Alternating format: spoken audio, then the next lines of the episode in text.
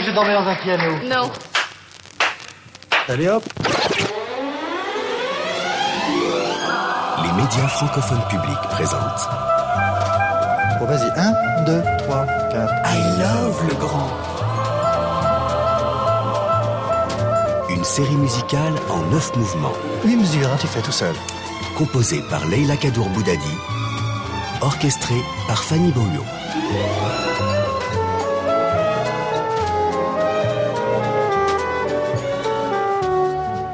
Le Grand. Le grand Michel. Si, si, sol, ré, si. À votre avis, vous êtes là sur Terre pourquoi, vous? Vous avez rempli votre mission ou quelle était-elle? Non. Je crois qu'on n'a aucune mission à remplir. Je crois que si Picasso n'avait jamais rien peint, ça n'aurait aucune importance. On m'a parachuté là et je voudrais le vivre dans les dimensions les plus vastes. Et j'aime la vie, j'aime l'amour, j'aime la musique et je veux vivre ma vie dans la plénitude de la difficulté. Je suis infiniment douloureusement heureux. infiniment, douloureusement heureux. Tout est là. Le gigantisme de Michel Legrand et son éternelle joie teintée de mélancolie. Longtemps Michel n'a vécu que pour sa musique. Du matin au soir, il joue, chante, se balance. Jamais il ne s'arrête. Il construit chaque jour qui passe une œuvre monumentale.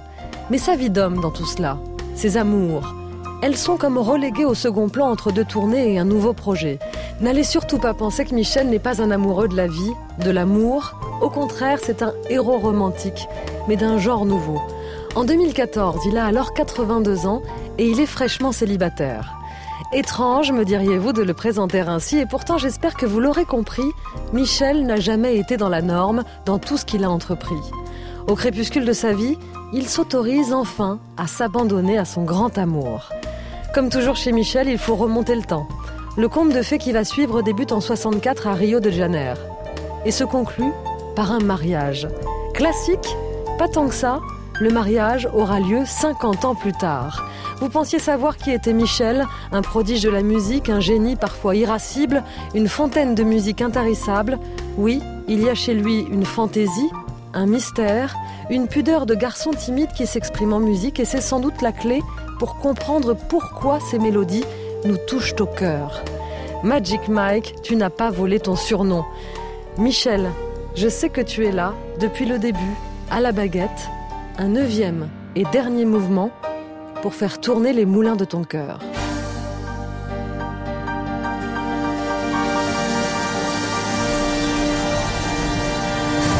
La vie, c'est quelque chose de court et d'éphémère, de magnifique. Et c'est quelque chose dans lequel il faut vivre au plus haut possible. Et je dis ça parce que moi, je vis actuellement un amour irra- irraisonné, sublime, plus haut que l'Everest, plus haut que tout ce qu'on peut imaginer comme amour. Et je le vis avec la femme de ma vie enfin. Et ça, c'est quelque chose d'unique.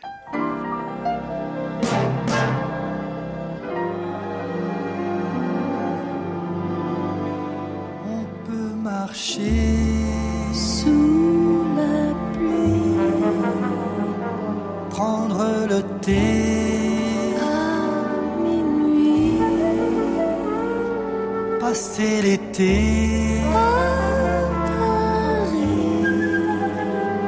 Quand on s'aime.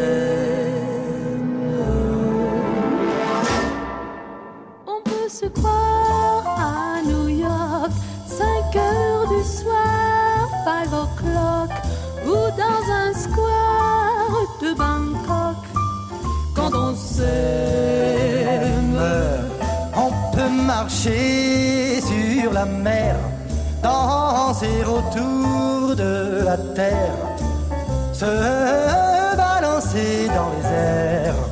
On peut tout faire quand on s'aime,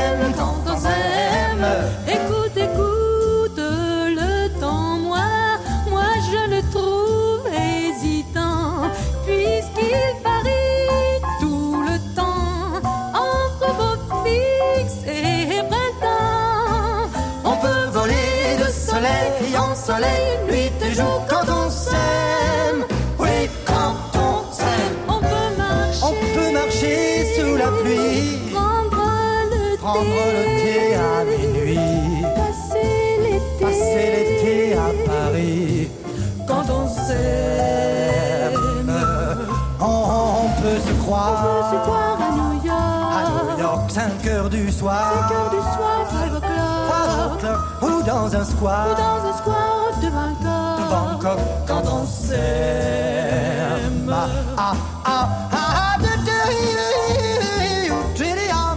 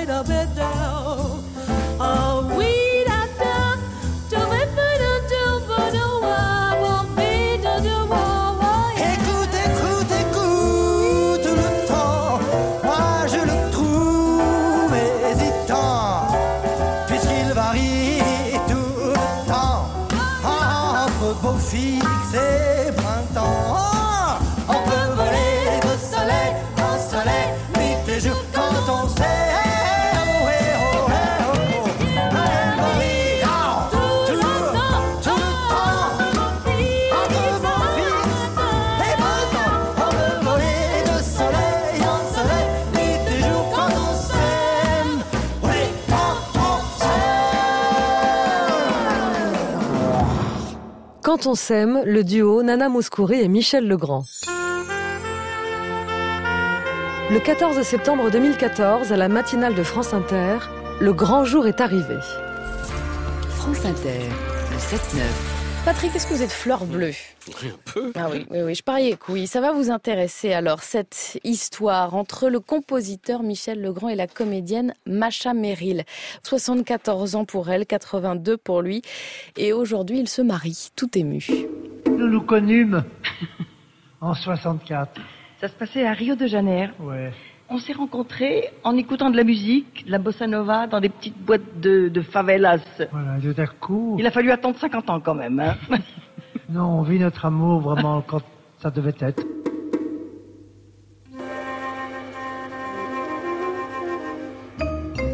À l'époque, comme il s'est marié très jeune, il avait déjà deux enfants en bas âge. Macha Merrill. Et on a eu un coup de foudre, mais tout de suite, dès que c'était à Rio de Janeiro, pendant le festival de, un grand festival de cinéma international qui n'existe plus maintenant, il présentait les parapluies de Cherbourg qui venaient de triompher au festival de Cannes.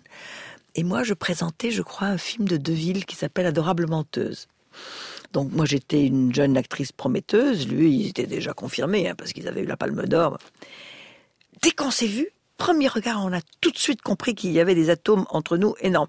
Et donc, le soir, à Rio, nous allions écouter la bossa nova.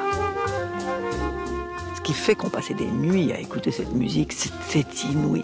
Puis un jour, il me prend la main. Alors, attendez, il faut faire un petit flashback, c'était 64.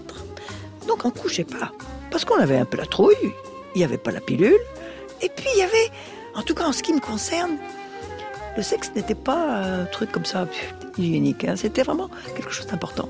Et je crois que pour lui aussi. Donc finalement que je ne me donne pas, ça lui a plu.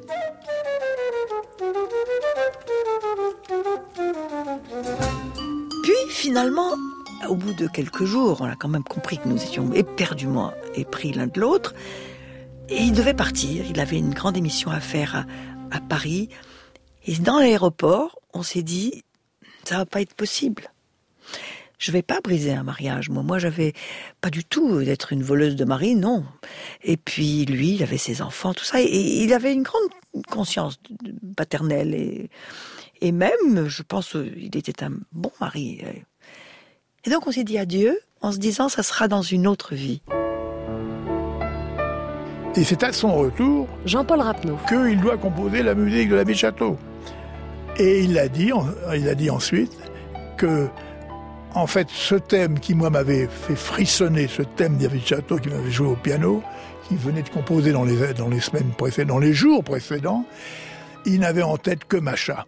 Donc, il a dit, au lieu de faire des, une musique de dessin animé, genre, parce que le film est très gai, ben non, il a joué le sentiment. Le sentiment, et le sentiment amoureux.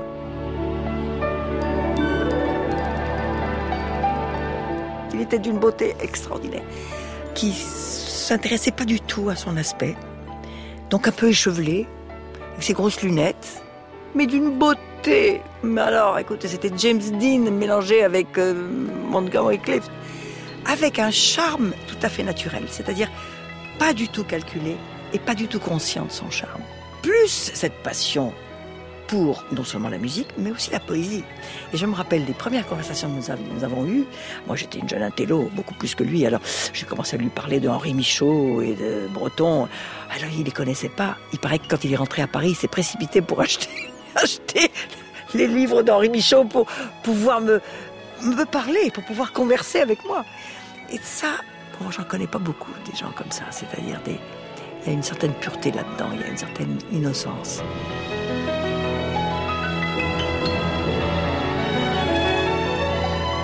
Ça a été très beau de d'assister pratiquement euh, à Nathalie Dessay. à cette re-rencontre, hein, puisque avec Macha ils se sont rencontrés euh, plus de 50 ans auparavant. euh, ils sont tombés amoureux et puis ils ont décidé de pas vivre ce truc-là. et 50 ans plus tard, ils se revoient. C'est le même coup de foudre et là, ils peuvent enfin vivre cette chose. C'est complètement romanesque. Ça arrive dans les films, mais ça n'arrive pas dans la vraie vie. Ben voilà, c'est le genre de choses qui arrive à, à quelqu'un comme Michel. Et en l'occurrence à quelqu'un comme Macha. Parce que tous les deux, je pense, ont cette propension au bonheur. Ce jeune vieux amour. Le fait qu'ils aient décidé de se marier, de faire cette énorme fête euh, avec tous leurs amis, ça a été un truc incroyable. Avec beaucoup de musique, euh, une soirée euh, extraordinaire. Ça, je, je m'en souviendrai toute ma vie, c'est sûr. Un mariage de conte de fées.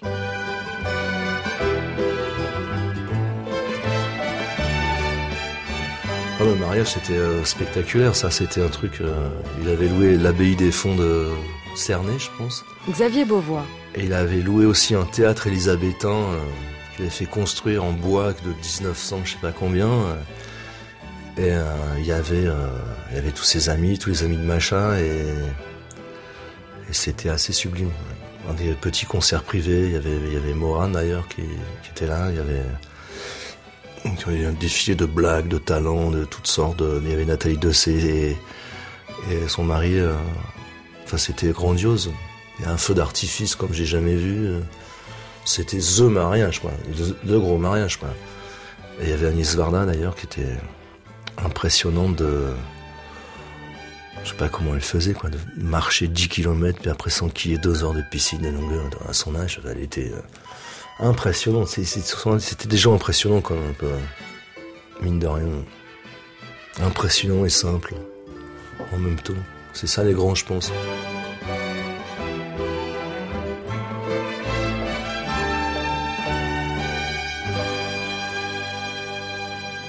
Moi je, suis tout à fait contre le mariage. De par, non pas par mon éducation, de par mon métier simplement. Non pas contre par nécessité non plus, ce serait affreux. Mais je suis contre le mariage par principe. D'abord, il y a une chose hideuse qui est l'habitude. Ça, je trouve ça épouvantable, insupportable. Mais je crois que dans toute la vie, c'est la même chose. On ne peut pas habiter six ans la même maison, enfin, où c'est intenable, je crois. Si, si on s'habitue au papier, au mur, aux meubles, et je crois qu'aux gens, c'est un peu la même chose. Si on les voit tous les jours, c'est absolument insupportable. Michel Legrand est parfois difficile à cerner. Jeune homme, il ne cache pas son aversion pour le mariage et pourtant il épousera deux femmes dans sa vie. Seuls les imbéciles ne changent pas d'avis Oui, mais c'est plus complexe chez Michel. C'est comme s'il essayait de tenir à distance ce qui pourrait le détourner de la musique. Et dans cette optique, il ne se vit pas comme le père de ses enfants, plutôt comme un camarade de jeu. Étonnamment, c'est avec son demi-frère, lui aussi abandonné par leur père Raymond, qu'il se montrera le plus paternel. Sans oublier sa grande sœur Christiane à l'étendue vocale surprenante.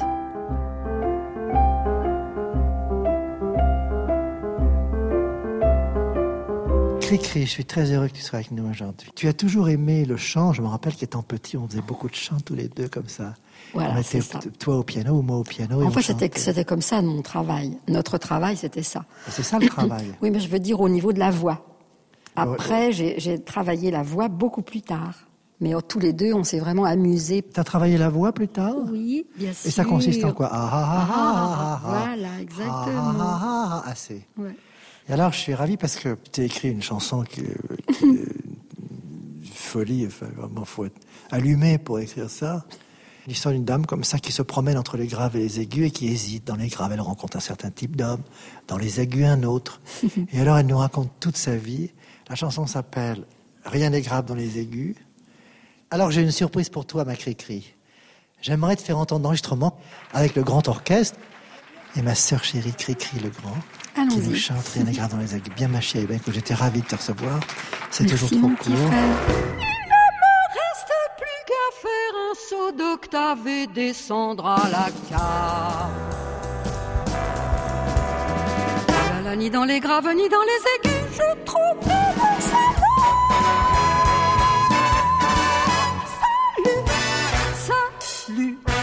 Salut.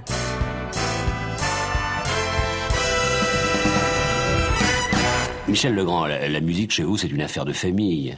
Fils de Raymond Legrand. Oui, oui, c'est pas tout à fait une affaire de famille. C'est une maladie de famille, oui, mais une affaire, non, parce que euh, mon père est un musicien épa- épatant, enfin, euh, doué, formidable, paresseux, euh, lâche, enfin, je veux dire, avec tout- toutes les qualités du musicien, quoi.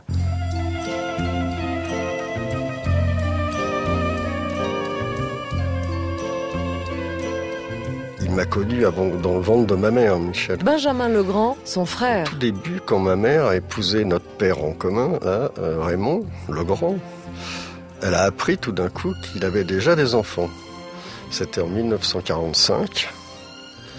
Et euh, elle a dit, mais tes enfants, moi je veux les connaître. Elle était très moderne pour son époque, ma mère. Et elle adorait Michel. et donc elle a fait venir Christiane et Michel en vacances avant même que je sois né. Et ce qui fait que des années plus tard, Michel a fait la même chose avec moi. Il m'a emmené d'abord euh, quand j'étais petit, quand Raymond s'est barré quand j'avais 5 ans. Mon petit frère Olivier venait de naître. Michel me prenait, m'emmenait de temps en temps à la campagne chez des potes à lui. Alors il, me- collait dans l'herbe avec une boîte avec des petits soldats ou des Indiens, des cow-boys et des Indiens pour jouer dans l'herbe pendant qu'il faisait des bœufs avec ses potes dans une maison de campagne le dimanche après-midi. Non, c'était super. Il était tellement gentil. Il a été euh, plus qu'un demi-frère, plus qu'un frère, plus, plus qu'un père même. Il a fait de moi, en fait, ce que je suis maintenant.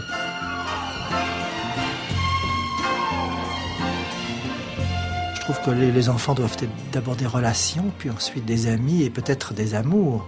Mais en tout cas, les relations père-fils, mère-fils, euh, père-fils, ce ne, ne sont pas pour moi. Vous avez la fibre paternelle? Euh, je ne crois pas. J'ai l'amour. Mais je n'ai aucun lien artificiel à ce qu'on appelle socialement ou religieusement les devoirs d'un père. Par contre, l'amour, ça je l'ai vraiment. Oui, et je, veux dire, ça n'est pas moi qui leur apprends. Je leur apprends rien aux enfants. Mais qu'est-ce qu'ils m'apprennent alors? C'est fabuleux.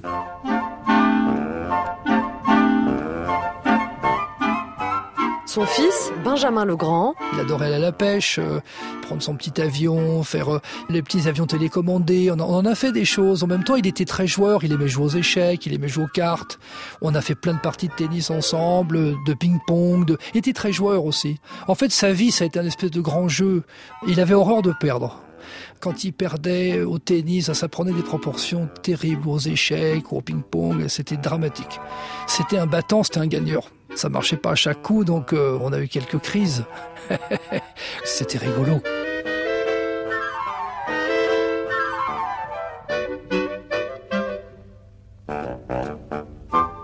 Moi, j'ai plein d'amis qui sont pas musiciens. J'ai plein d'amis peintres, dessinateurs. J'ai plein d'amis qui sont mathématiciens, docteurs. Non, mais vraiment. Et presque, j'oserais dire, de préférence. c'est bien quand c'est un autre aquarium aussi, hein, Mm. parce qu'on apprend beaucoup, beaucoup de choses. Ah, l'amitié, ça c'est plus le domaine de Michel. Une amitié enfantine, des jeux de mots, des calembours, les circuits électriques avec Jacques Demy, les paroles de rock avec Vernon Sullivan alias Boris Vian, le ping-pong, le tennis, de grands enfants qui s'amusent et dans le jeu, Michel retombe en enfance avec ses bons et ses mauvais côtés. Michel Boudeur, quand il perd, oh non, si peu. Michel compétiteur est très mauvais perdant et c'est là qu'on commence à rire sérieusement. Surtout le dessinateur Sampé, le papa du petit Nicolas, qui en connaît un rayon sur Michel pas si grand. Ah, Avec Michel, le ski. On a fait du ski ensemble. Or, le pauvre était atteint d'une maladie terrible qui est le vertige. Et quand on prenait un remont de pente, le pauvre était obligé de l'entourer comme ça. Il se blottissait contre moi.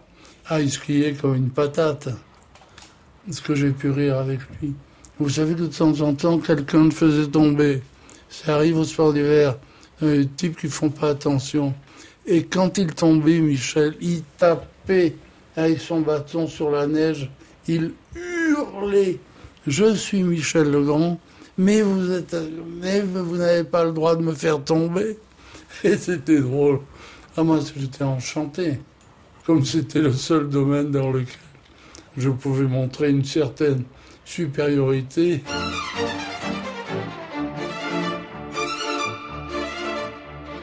Il est au service, je suis au supplice, sur ce grand cours de tennis. L'arbitre tout là-haut note le scénario, vivement qu'on en finisse. Le voilà qui frappe, la balle s'échappe de sa raquette en acier. Et m'arrive en trombe, sans qu'elle ne tombe, à l'endroit où j'attendais. Psychologiquement, je sais bien que ce n'est pas bon de perdre son premier point.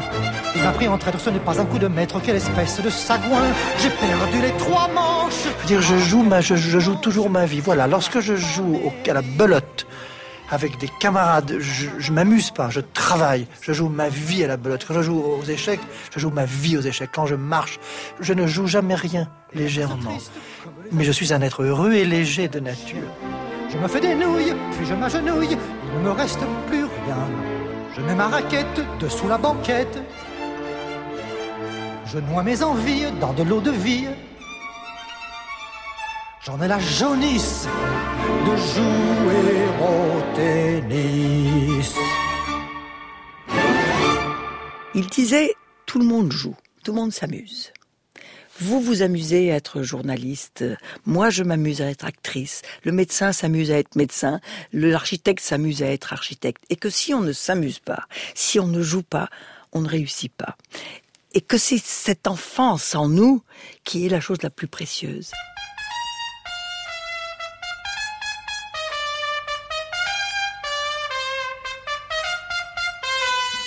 Il y a ça chez, Michel, c'est cette gaieté, quoi. Le rire, le goût des plaisanteries. Quand on lui parlait de Jacques Demy, qu'est-ce qui vous unissait dans le travail? Ben, Les calembours, disait-il. Effectivement. Nous sommes deux sœurs jumelles. Les calembours et les gros mots. Et franchement, alors écoutez, quand est-il parti? Ben, j'écoute sans cesse, hein, depuis. J'utilisais le mot copain avec lui, non pas ami. Nous étions des copains, mais autrement dit, très souvent on disait des bêtises, on faisait des bêtises. Je ne pouvais pas imaginer un quart de seconde qu'il puisse un jour disparaître. C'était pas possible. C'était impossible.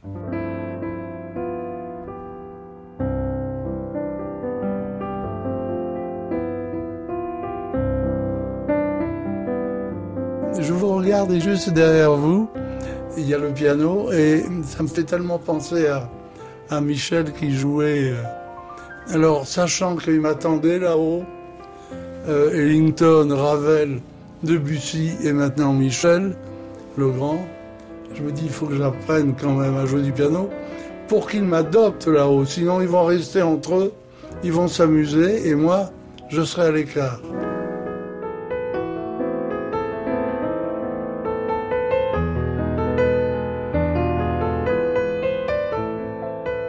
C'est euh, d'abord une, amitié Voilà, c'est ça d'abord que je retiens.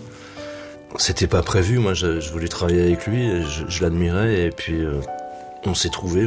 C'était assez euh, assez magique en fait. Voilà, c'est quelqu'un de magique en fait. Pour moi. J'arrive pas encore à dire c'était, mais c'était quelqu'un de, magique. À l'enterrement jusqu'au Père Lachaise, il y a des prêtres qui chantaient. C'est une grande beauté, c'est très très beau, très mélancolique. Et, au moment où on a mis le, cercueil dans la tombe, il y a un oiseau qui est passé juste au-dessus en chantant. À l'instant précis où on a posé le cercueil, il y a un oiseau qui est passé juste au-dessus et qui, a chanté comme ça. Et tout le monde s'est regardé en disant mais c'est dingue quoi. C'était pas un moineau à la con, un truc, c'était un, je sais pas quel oiseau, mais il a fait un, un petit chant comme ça. Tout le monde s'est dit wow. Ça, on a eu des frissons.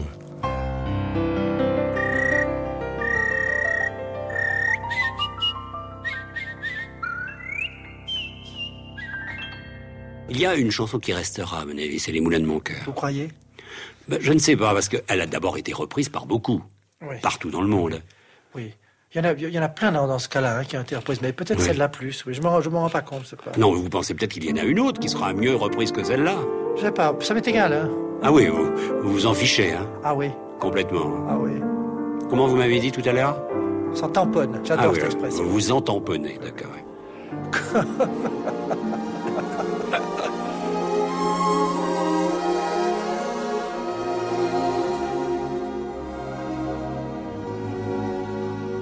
Comme une pierre que l'on jette dans l'eau vive d'un ruisseau et qui laisse derrière elle des milliers de ronds dans l'eau, comme un manège de lune avec ses chevaux d'étoiles, comme un anneau de Saturne, un ballon de carnaval le chemin de ronde que font sans cesse les heures.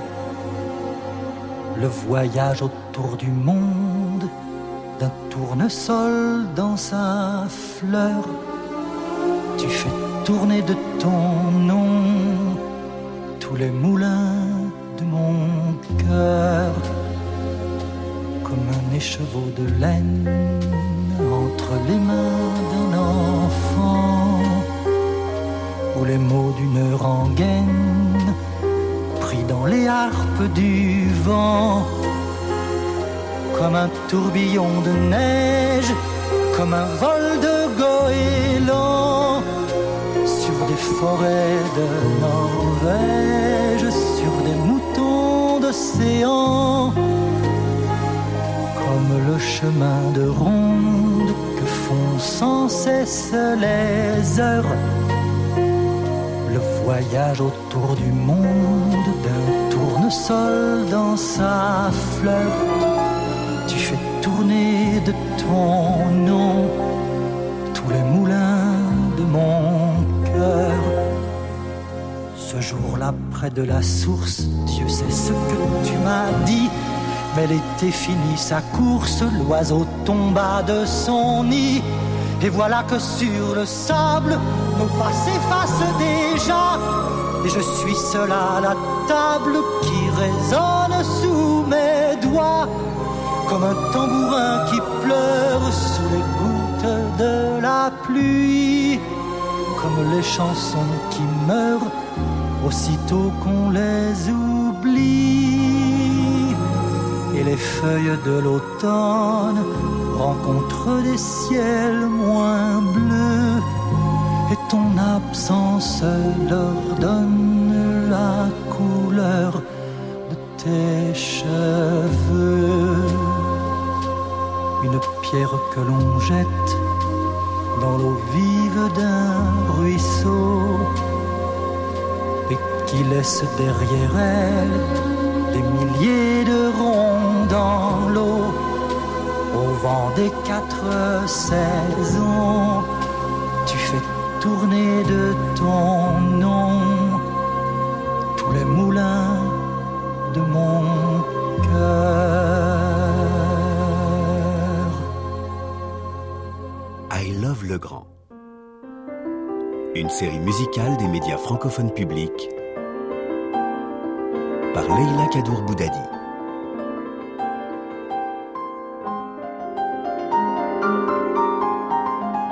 Mélodies tellement particulières, mais qui ont souvent une... euh, Juliette Armanet. Une façon de fonctionner qui est assez typique d'un Legrand.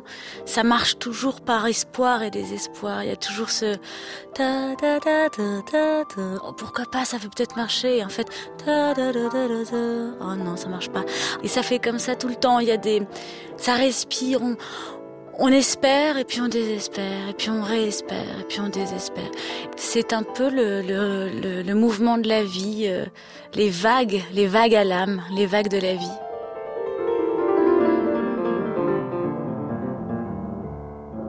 Moi, je suis très ro- romantique de, de caractère, très euh, penché vers le cœur plus que vers les nombres. Et de ce fait, je crois que vient en moi plus naturellement ce que vous avez des mélodies. Ce sont des choses qui viennent, qui jaillissent comme un besoin, de qui sortent, enfin, un petit peu comme une ma- maladie qui sortirait d'un abcès. Enfin. Et le plus souvent, le plus quotidiennement, c'est ça qui vient d'abord.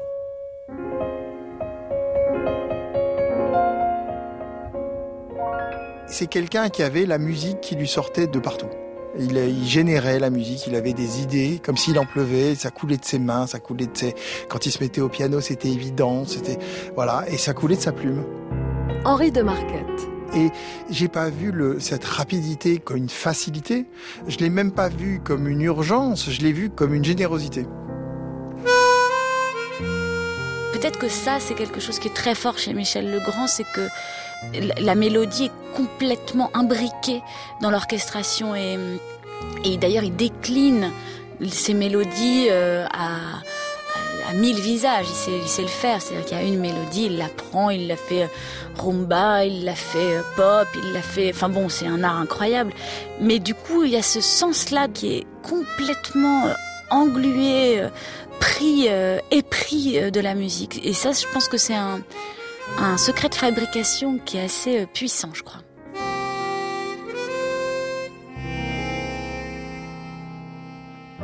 La mélodie est quelque chose qui ne vient d'aucune source mystérieuse ou alambiquée.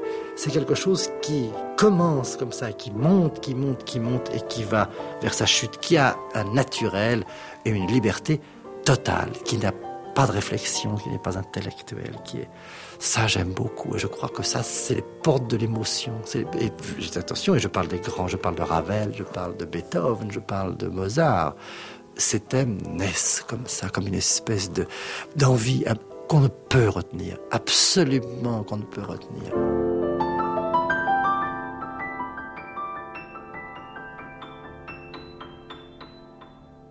Chez Legrand, la mélodie, elle s'entend. Didier Varro. La composition, elle s'entend et elle s'écoute sans effort. Ce qui est absolument phénoménal, c'est aussi tout le travail qu'il va faire avec Jacques Demy. C'est-à-dire que ces musiques qui sont d'une complexité absolument hallucinante, on doit avoir l'impression qu'elles sont extrêmement faciles et à fredonner, et à jouer, et à interpréter. Je crois que c'est lui qui le disait que c'est une musique pour le cœur fait avec la tête, c'est-à-dire que c'est très savant, effectivement, particulièrement sur tout ce qui est euh, de l'ordre du contrepoint, de la fugue, parce qu'on sait qu'il était vachement dans ces choses-là. Alex Bopin. Et en même temps, il y a toujours quelque chose de presque enfantin ou lyrique qui vient immédiatement toucher quelque chose de très sentimental. Et puis, que moi j'adore, qui est de l'ordre de la profusion. C'est toujours beaucoup. C'est toujours presque trop. Il y a quelque chose de ces mélodies qui sont assez cycliques, qui pourraient se répéter à l'infini. Et il y a ça aussi chez lui qui était apparemment, de ce qu'on en dit, une espèce de fontaine à musique, quoi. Ce truc de constamment être au piano, produire, composer, jusqu'à en oublier des choses un quart d'heure après, quoi. J'ai dit, mais Michel, c'est incroyable les mélodies que tu fais. Immédiatement, au bout de la quatrième note, troisième note, on part dans quelque chose d'incroyable. Et il me dit, Eric, tu sais, les mélodies, j'ai appris à les faire. J'étais incapable d'en faire une. Éric Berchaud. Je dis, mais c'est pas possible, ça paraît tellement naturel. Je lui dis, Ah, ça, ça prend. Au départ, les mélodies, j'en faisais pas. Je savais pas en faire. Je jouais les mélodies des autres au piano, tout ça. J'ai appris à faire une mélodie. C'est-à-dire une telle exigence, une telle envie d'apprendre, et avec une telle émotion intérieure. C'était un créateur dans l'âme, donc un créateur dans l'âme qui apprend, ça va très très vite.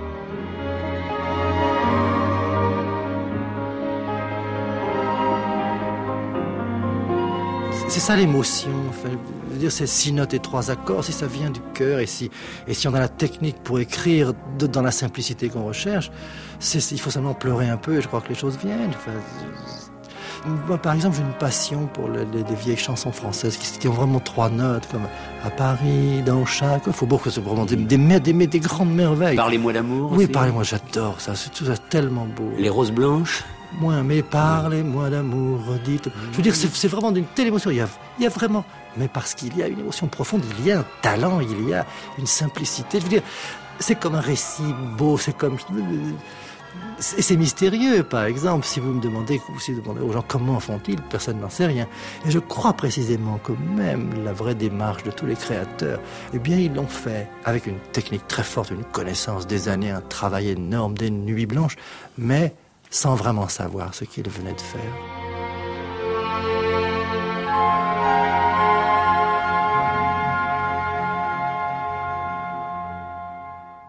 Mon père, il a, il a beaucoup chanté, mais il n'a jamais fait de succès en chantant. Le seul succès un peu qu'il a eu, c'est finalement celui-là, Les Moulins. Et je dis, vous savez, il y a tellement d'autres chansons, aussi très belles aussi, mais Les Moulins, c'est vraiment quelque chose qui a marqué son empreinte et qui l'accompagne. Et ça, c'est une chanson qui a marqué les gens beaucoup. Et en quoi elle lui ressemble cette chanson? Elle est aussi mystérieuse que lui. Elle est très mystérieuse cette chanson, Les Moulins de mon cœur. Quand on la décrypte, c'est très compliqué à comprendre. C'est des images. C'était. Bah, mon père était aussi très mystérieux. Je comprendre comment il fonctionnait, comment il pensait, comment c'est. Moi, moi, y je sais pas du tout mon père comment il fonctionnait intérieurement. C'était tellement complexe et compliqué, et je crois que lui-même s'y perdait. Donc, j'ai l'impression que la chanson est aussi mystérieuse que lui, et c'est peut-être pour ça qu'il y a ce côté. euh, qu'on n'arrive pas à saisir et qui en fait peut-être toute la beauté de la chose parce que ce qui n'est pas saisissable des fois c'est très beau quoi.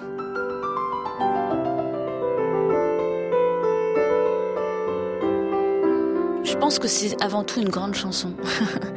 Qu'elle peut être chantée un peu par euh, n'importe qui, elle fonctionne. C'est comme un bon racine. Ben, on a juste à le lire, quoi, et que ça vient tout seul. Euh, les bonnes chansons, elles ont une vie tellement propre que finalement elles vivent par elles-mêmes. Quand on écoute Nantes de Barbara, ben, on pleure. Voilà, c'est aussi simple que ça. Quand on écoute Thriller de Michael, et ben on danse parce que c'est c'est tellement puissant qu'on est emporté. Donc je pense que c'est une chanson qui a une vie tellement intense que, que déjà elle peut complètement vivre par elle-même. Après, on m'a proposé d'interpréter cette chanson pour le festival de Cannes l'année dernière.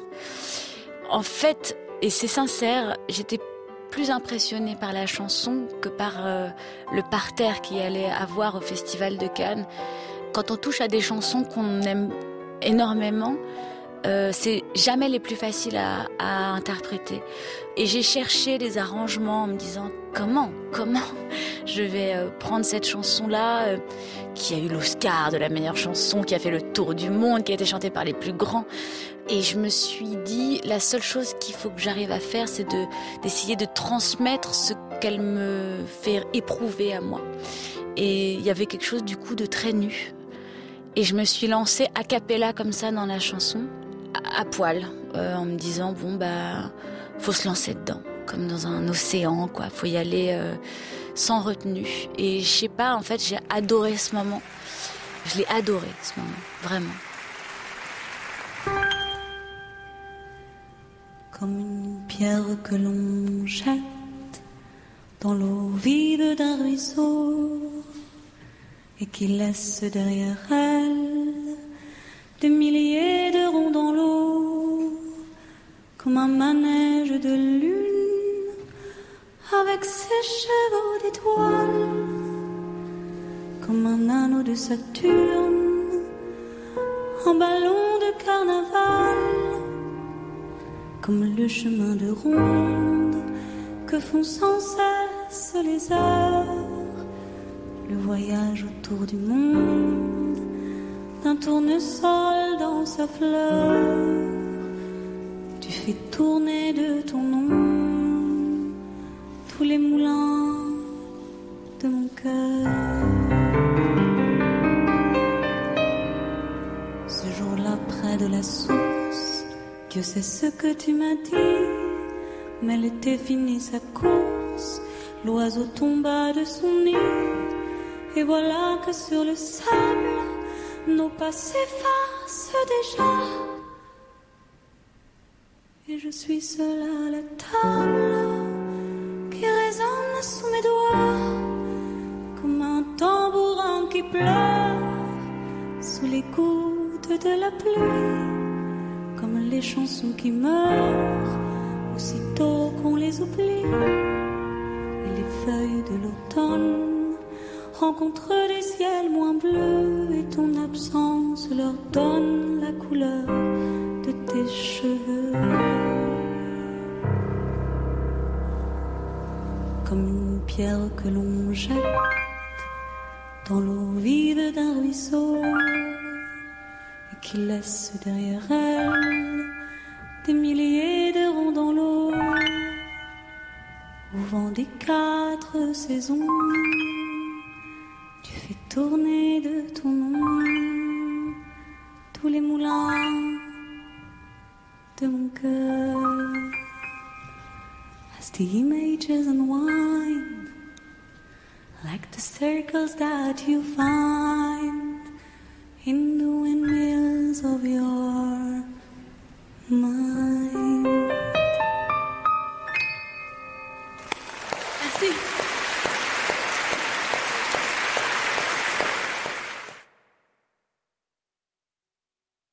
Les Moulins de mon cœur, interprétés par Juliette Armanet lors de la cérémonie d'ouverture du Festival de Cannes en 2018. I Love le Grand. Une série des médias francophones publics par Leila Kadour Boudadi. À la question du juge d'instruction, souhaiteriez-vous modifier quelque chose en vous?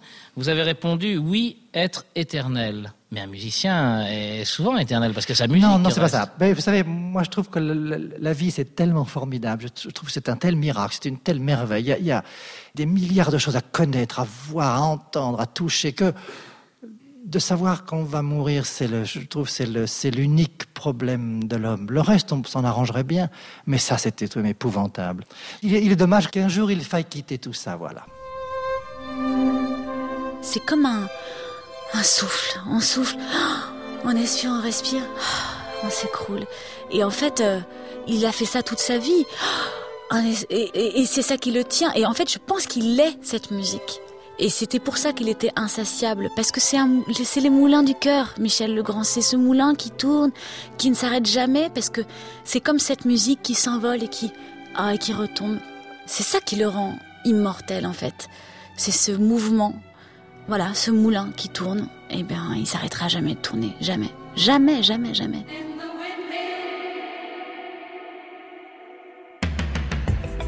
Aujourd'hui, vous êtes face à une Clara Luciani, vous pourriez l'imaginer dans Les Demoiselles de Rochefort. Vous êtes face à Alex Bopin, vous savez déjà qu'il s'est finalement identifié à la chanson, il a réussi son parcours grâce à un film, Les chansons d'amour, avec Christophe Honoré, il y a des similitudes, il y a aussi beaucoup de différences, mais il y a des similitudes. Vous êtes face à Juliette Armanet, vous savez intuitivement qu'il y a à la fois tout ce romantisme, cette rigueur aussi, euh, et cet esprit pop. Le Grand euh, est devenu bizarrement euh, pop. Je pense qu'on aurait fait euh, aussi cette interview dans les années 80 ou 90 ou même 2000. Je ne sais pas si on aurait dit ça. Aujourd'hui, euh, voilà, on pourrait facilement voir un Eddie de Préto dans une scène euh, des parapluies de Cherbourg. Pourquoi pas? Je, pense aussi à Cléa Vincent, je pense à vraiment tous ces artistes-là aujourd'hui euh, ont quelque chose à dire de, l'œuvre de Michel Legrand, soit parce qu'ils ont fait du jazz et qu'ils savent ce que c'est que l'apprentissage de cette musique-là, soit parce que euh, ils ont eu envie de, traduire leurs émotions et leur psyché à travers euh, une comédie musicale, soit parce que voilà ces chansons-là, elles sont revenues. il avait comment dire occupé l'inconscient collectif de, de beaucoup de générations. Et vous savez, c'était très touchant quand on- il y avait les spectacles, soit les parapluies de Cherbourg au Châtelet, soit Peau d'âne à Marigny. Il y avait quatre générations. Il y a la grand-mère, la fille, la petite fille et la toute petite fille qui a 4 ans et qui chante par cœur les, les parapluies de Cherbourg. Donc ça, c'est quelque chose qu'il a réussi, qui est tout à fait unique. Il n'y a pas beaucoup d'autres musiciens qui ont réussi ça.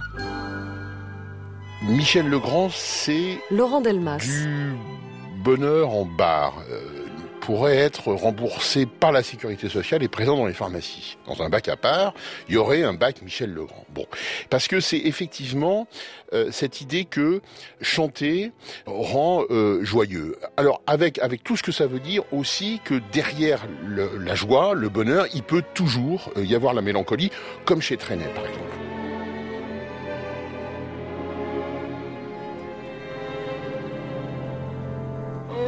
C'est parce que il y avait ce plaisir qu'on avait à entendre ces harmonies, ces mélodies qui font du bien. Henri de Marquet. Qu'on les a entendues de plus en plus souvent, ça fait partie de notre patrimoine, ça fait partie de nous-mêmes, de notre ADN.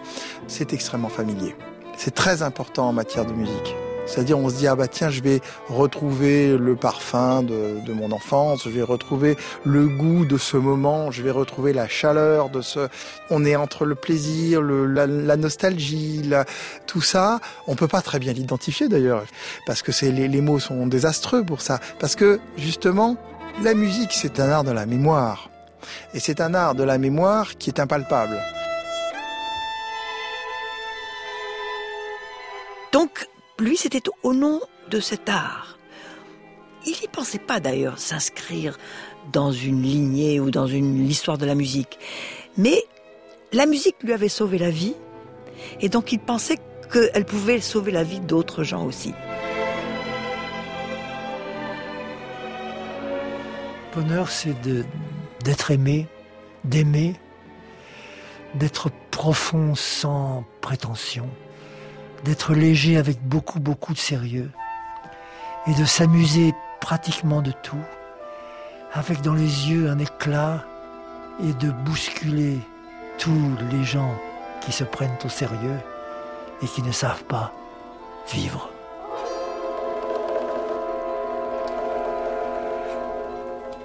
Et vivre, c'est apprendre à aimer.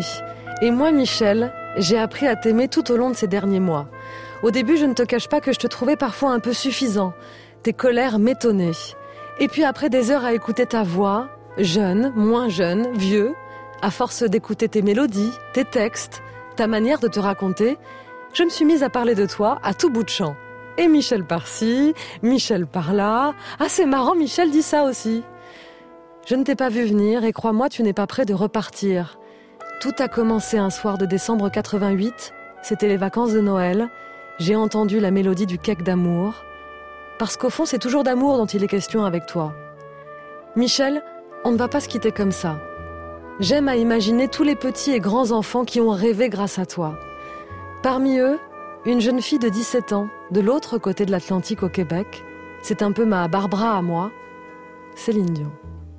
C'est Michel Legrand qui a écrit Quand on s'aime, tous les textes de ses chansons sont d'Eddie Marnet, celui qui écrit toutes mes chansons.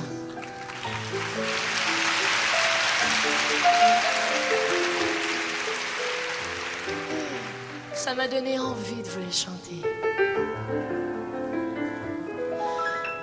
Quand on s'aime.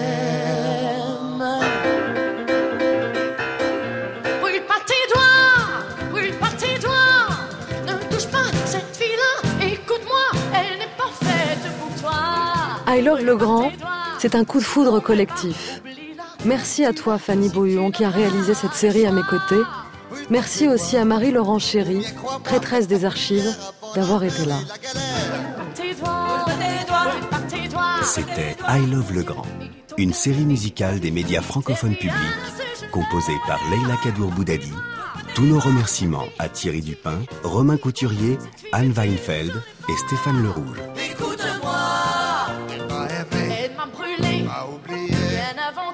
Pas tes doigts. Oh, oh, oh. Mais tous les lilas, tous les lilas de mai n'en finiront, n'en finiront jamais de faire la fête au cœur des gens qui s'aiment, s'aiment. Tant que tournera, que tournera.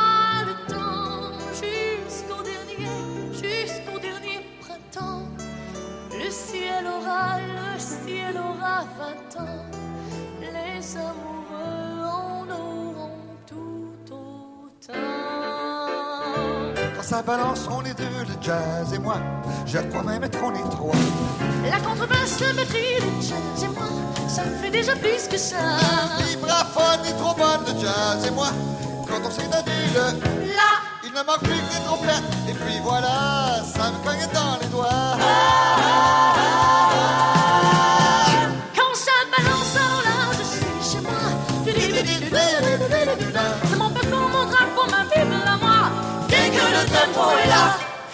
Alors,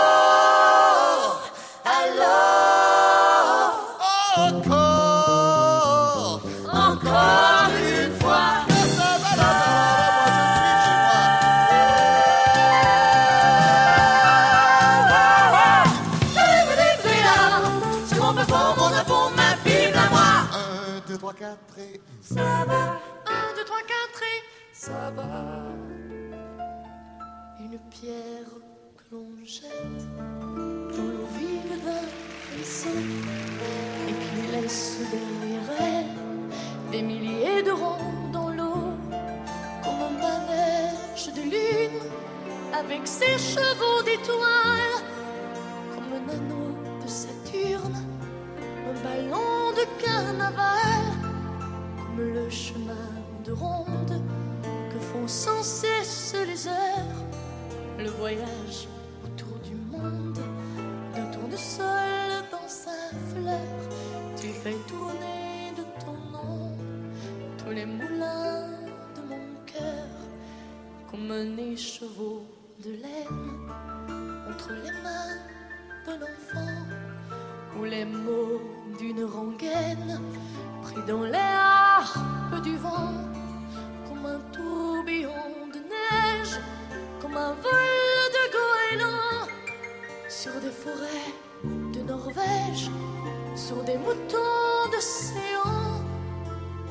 chemin de ronde que font sans cesse les heures, le voyage autour du monde, de tournesol dans sa fleur. Tu fais tourner de ton nom tous les moulins de mon cœur. On peut marcher Sous la pluie, prendre le thé, passer l'été.